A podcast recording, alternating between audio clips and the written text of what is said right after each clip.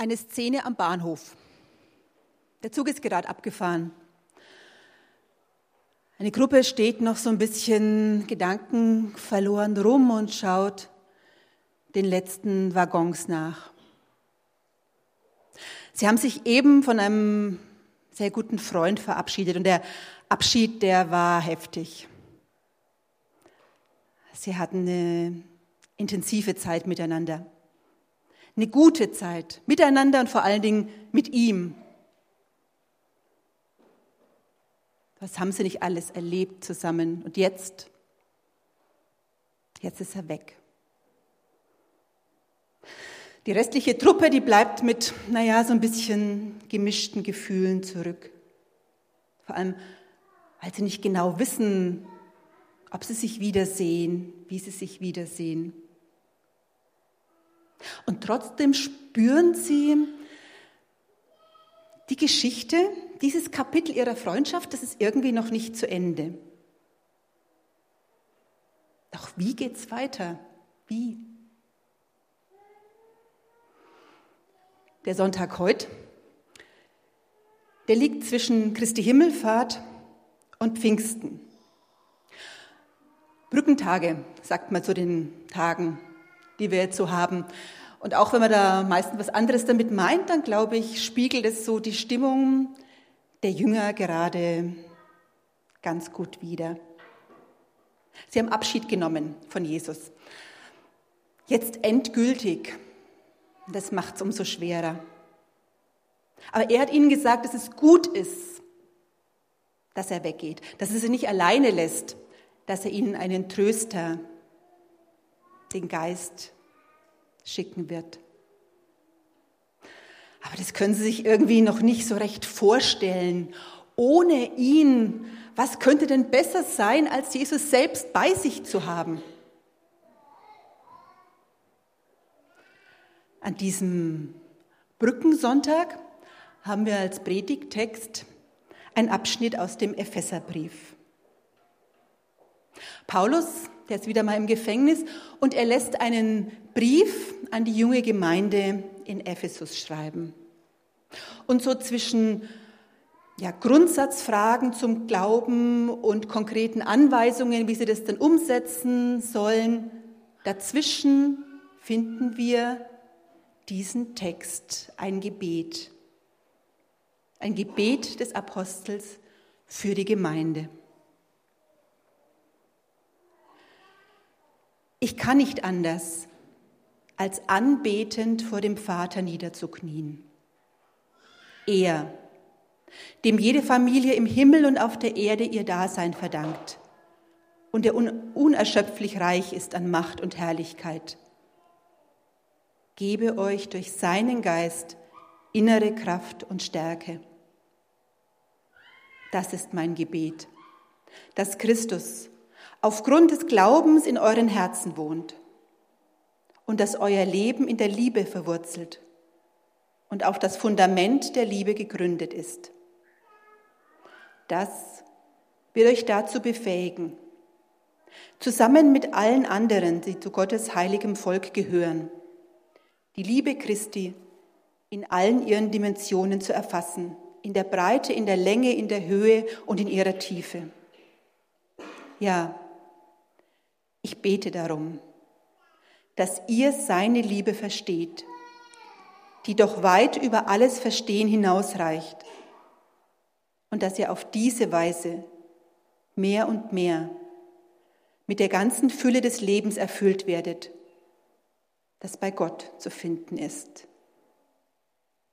Ihm, der mit seiner unerschöpflichen Kraft in uns am Werk ist und unendlich viel mehr zu tun vermag, als wir erbitten oder begreifen können. Ihm gebührt durch Jesus Christus die Ehre in der Gemeinde, von Generation zu Generation und für immer und ewig. Amen.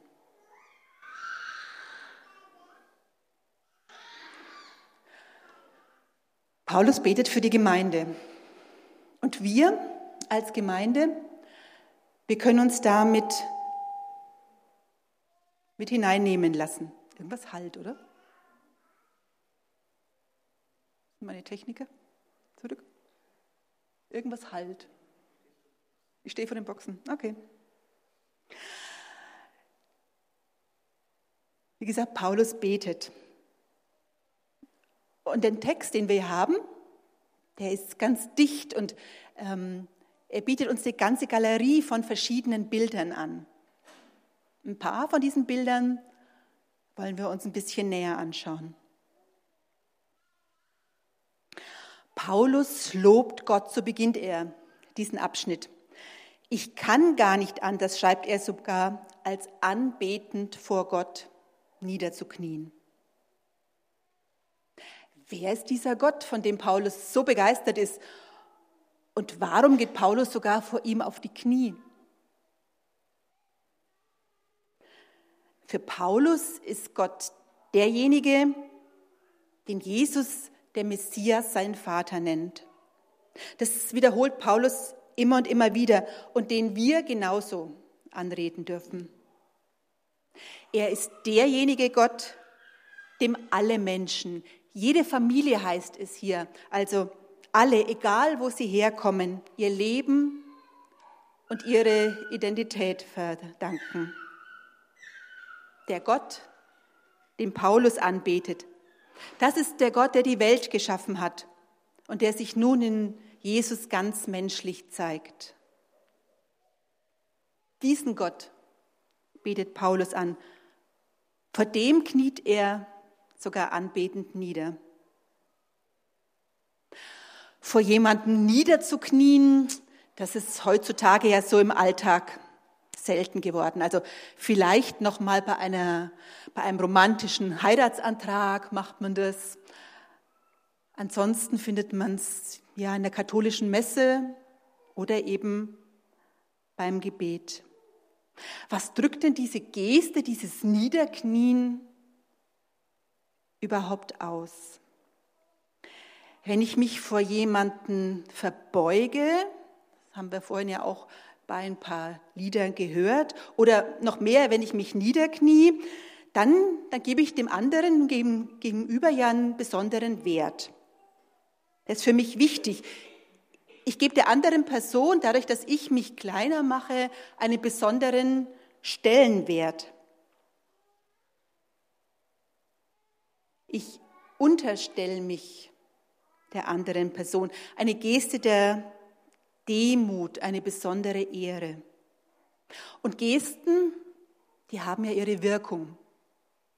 Also ich weiß nicht, ob Gott diese Gesten braucht, aber ich merke, dass es bei mir Wirkung zeigt, wenn ich das mache, wenn ich vor Gott in die Knie gehe.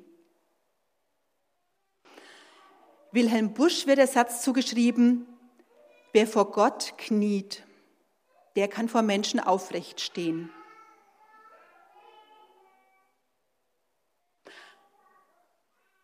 Ein zweites Bild.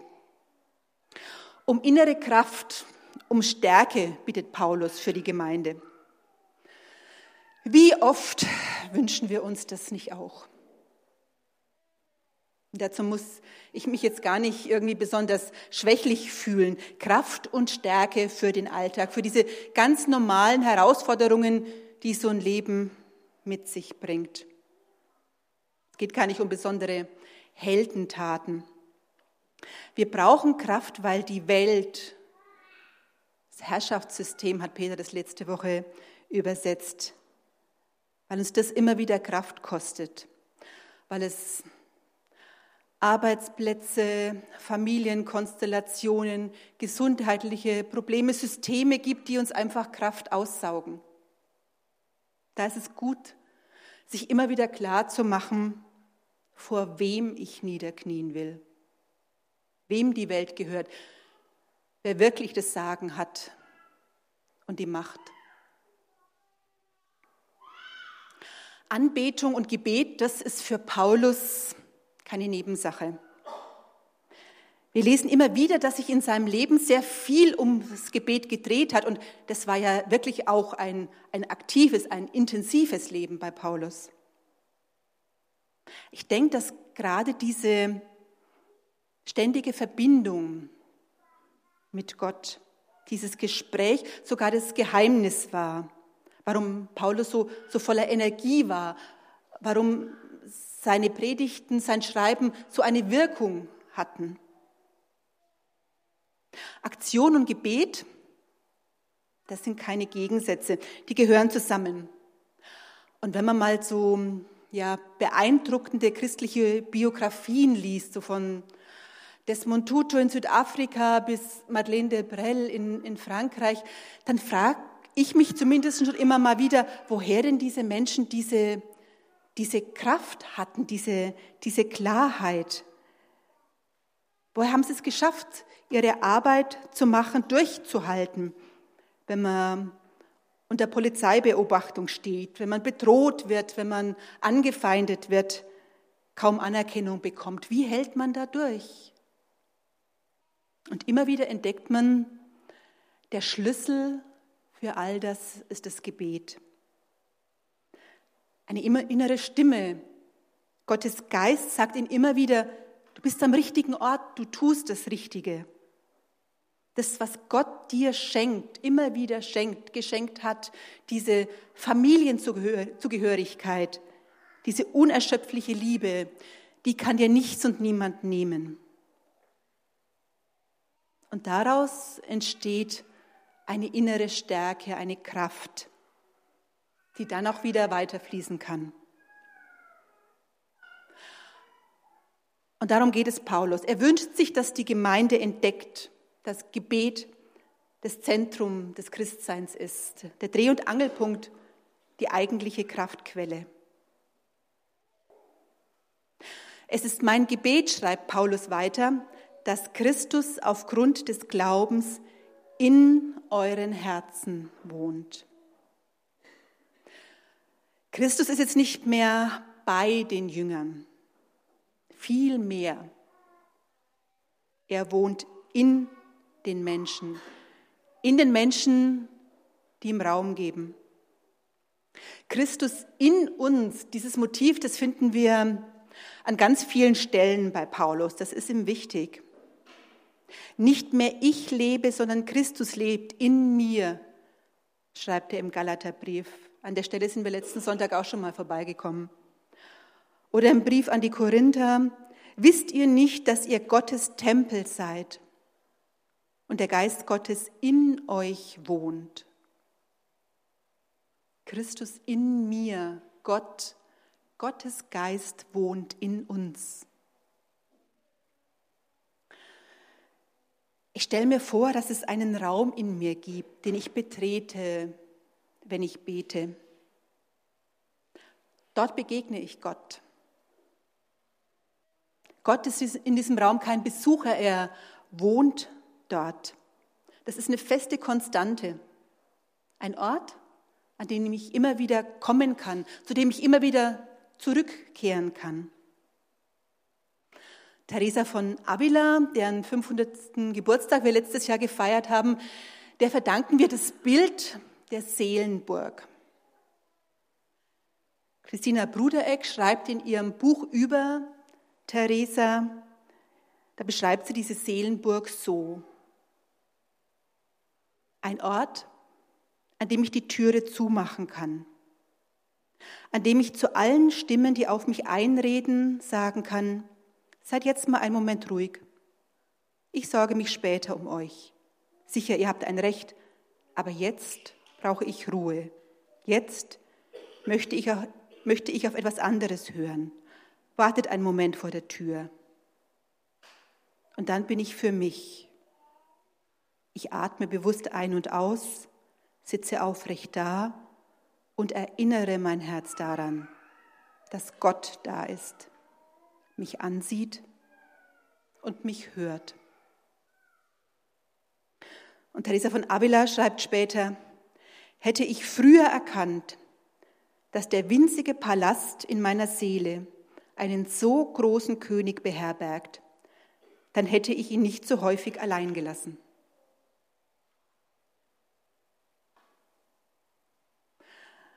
Doch wieder zurück zu Paulus. Er spinnt den Faden noch weiter. Er betet darum, dass wir in der Liebe verwurzelt werden, auf sie gegründet. Das wird uns dazu fähig machen, die Liebe Christi zu verstehen, ihre Breite, ihre Länge, ihre Höhe und ihre Tiefe. Normalerweise, da kennen wir ja drei Dimensionen. Länge, Breite, Höhe. Hier kommt noch eine vierte dazu, die Tiefe.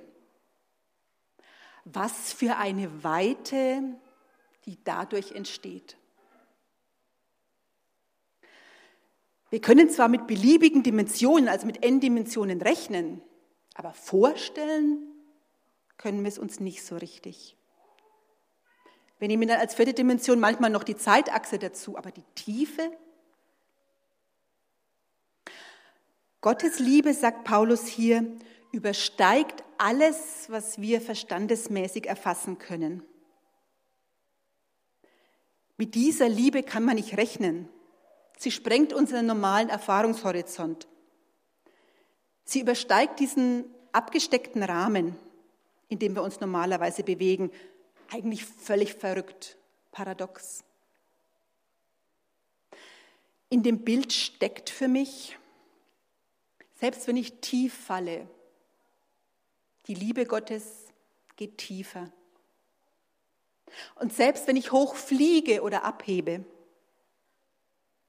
auch da kann mich Gottes Liebe noch mit Leichtigkeit erreichen. Was für eine wahnsinnige mehrdimensionale Liebe. Augustinus, der große Kirchenvater, spricht davon, dass Gott gleichzeitig Liebhaber, Geliebter und die Liebe selbst ist. Gott ist der Liebhaber, Gott der Vater,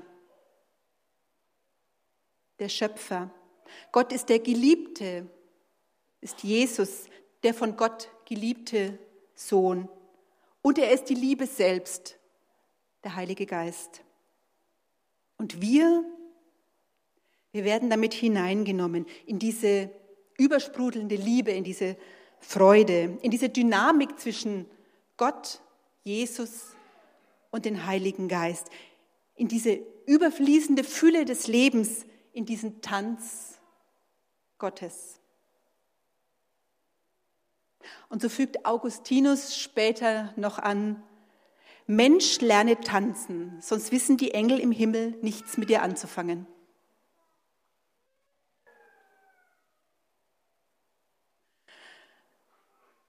Was mir bei diesem Gebet immer wieder aufgefallen ist, es geht Paulus ständig um diese Bewegung von innen heraus.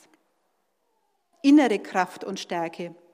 Christus, der durch den Glauben in unseren Herzen wohnt. Gottes Kraft ist in uns am Werk. Es geht Paulus nicht um ein mehr machen, nicht um Selbstoptimierung, sondern es geht ihm um eine Verwandlung. Wenn wir mit Gott unterwegs sind, wenn wir zu ihm beten, dann sehen wir ja nicht immer sofort eine direkte Veränderung. Und doch findet eine Verwandlung statt. Beide Wörter, die, die klingen ganz ähnlich. Und doch ist es eine völlig andere Blickrichtung. Veränderung, die wirkt eher von außen nach innen die ist oft hart, will was erzwingen. Wenn ich mich verändern will, dann habe ich ja ein Bild von mir, dass irgendwas nicht mit mir in Ordnung ist. Und darum muss ich was dagegen tun. Ich muss mich verändern, ich will mich verändern. Verwandlung dagegen, das ist ein sanfter Prozess von innen nach außen. Und ich kann nur verwandelt werden. Ich kann mich nicht selbst verwandeln. Bei der Veränderung geht es ums Machen. Da steht das im Vordergrund. Was ich bei der Verwandlung aktiv tue, ist, dass ich sie zulasse. Ich lasse zu, dass Gott mich in diejenige verwandelt, die er schon von Anbeginn an in mir angelegt hat. Das ist ein organischer Prozess, ein Wachsen. Gott in seiner unerschöpflichen Kraft, er tut das Eigentliche. Das ist eine völlig andere Blickrichtung als das, was wir normalerweise im Alltag gewohnt sind. Ich lasse zu, dass Gott mich mit seiner Liebe, mit seinem Geist, mit seiner Kraft von innen heraus verwandelt. Wenn ich meine Sehnsucht nach innerer Kraft und Stärke, nach Liebe vor Gott bringe, meine Trauer, meine Hoffnung, meine Angst, meine Freude, dann wird Gott sie verwandeln zu mehr Leben, zu mehr Lebendigkeit, zu dieser ganzen Fülle des Lebens. Und so mündet dieser Text ja eigentlich ganz zwangsläufig in so ein kräftiges ja Crescendo, in so einen mächtigen Jubel ein. Es heißt da, ihm, der mit seiner unerschöpflichen Kraft in uns am Werk ist und unendlich viel mehr zu tun vermag, als wir erbitten oder begreifen können. Ihm gebührt durch Jesus Christus die Ehre in der Gemeinde von Generation zu Generation und für immer und ewig. Das hat schon was von so einem Schlussakkord. Aber der vorletzte Vers, der sich so ja fast ein bisschen unscheinbar dazwischen schleicht, der hat es nochmal in sich und der lohnt, dass wir nochmal kurz stehen bleiben. Das heißt da, Gottes unerschöpfliche Kraft ist in uns am Werk. Er kann viel mehr tun als das, was wir Gott bitten, viel mehr als wir begreifen können, was wir uns vorstellen können. Wir als Einzelne und auch wir als Gemeinschaft. Das heißt doch, auch da, wo ich keine Lösung mehr sehe, wo ich mir vielleicht nicht mal ansatzweise vorstellen kann, wie das ausgeht, dass das gut ausgeht, dass das vielleicht sogar richtig gut werden kann. Da erinnert mich dieser Satz dran. Pass auf, dass du Gott nicht zu wenig zutraust. Ein Morgengebet aus Nordengland, das endet mit den Worten, möge Gott euch am Ende des Tages zurückkommen lassen, voller Jubel über die Wunder, die er euch gezeigt hat, die ihr erlebt habt. Möge er euch immer wieder nach Hause bringen, voller Freude und Jubel. Gott viel mehr zuzutrauen, auch wenn es dazu nicht viel weniger als ein Wunder bräuchte. Er hat alle Kraft dazu. Ja, und dann bleibt einem wirklich nichts mehr anderes übrig, als Gott zuzujubeln, ihn zu loben, ihm die Ehre zu geben, in der Gemeinde, von Generation zu Generation und für immer und ewig. Und bevor wir genau dieses jetzt gleich tun, Gott zu loben, ihm dieses Lob zuzusingen, wir es vorhin auch schon gesagt haben, da schließe ich noch mit einem Gebet von Hannah Hümmer aus Selbitz, die dies, dieses Gebet, das diese Woche zufällig in ihrem Jahreslesebuch stand. Und wenn ihr mögt, dann könnt ihr dieses Gebet auch zu eurem machen. Atem Gottes, Geist Gottes. Du bist die Liebe, die mein Herz erwärmt. Du bist die Kraft, die mein Leben aufrichtet. Du bist das Licht, das mich von innen erleuchtet. Alles wirkst du, alles gestaltest du. Alles ruht in dir. Dich preise ich. Amen.